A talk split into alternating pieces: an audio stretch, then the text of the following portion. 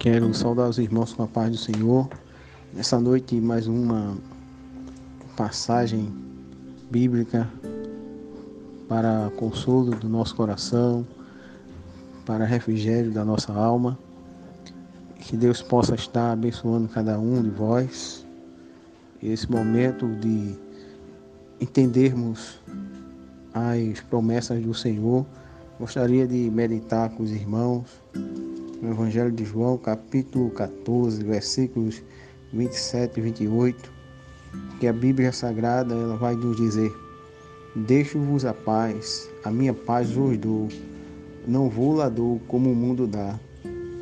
Não se turbe o vosso coração, nem se atemorize. Ouviste o que eu vos disse? Vou e venho para vós. Se me amardes, certamente exultareis por ter dito: Vou para o Pai, porque o Pai é maior do que eu.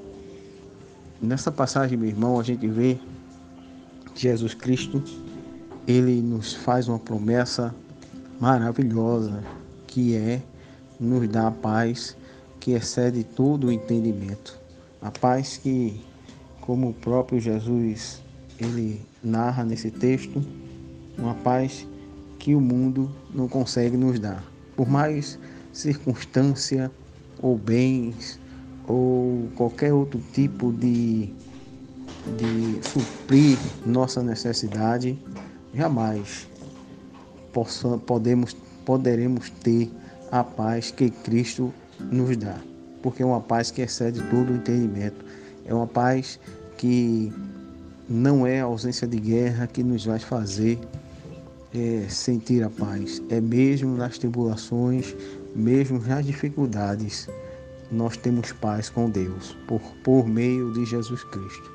Então, meu irmão, minha irmã, que você possa se alicerçar cada vez mais nessa paz que o Senhor Jesus tem colocado no meu e no teu coração.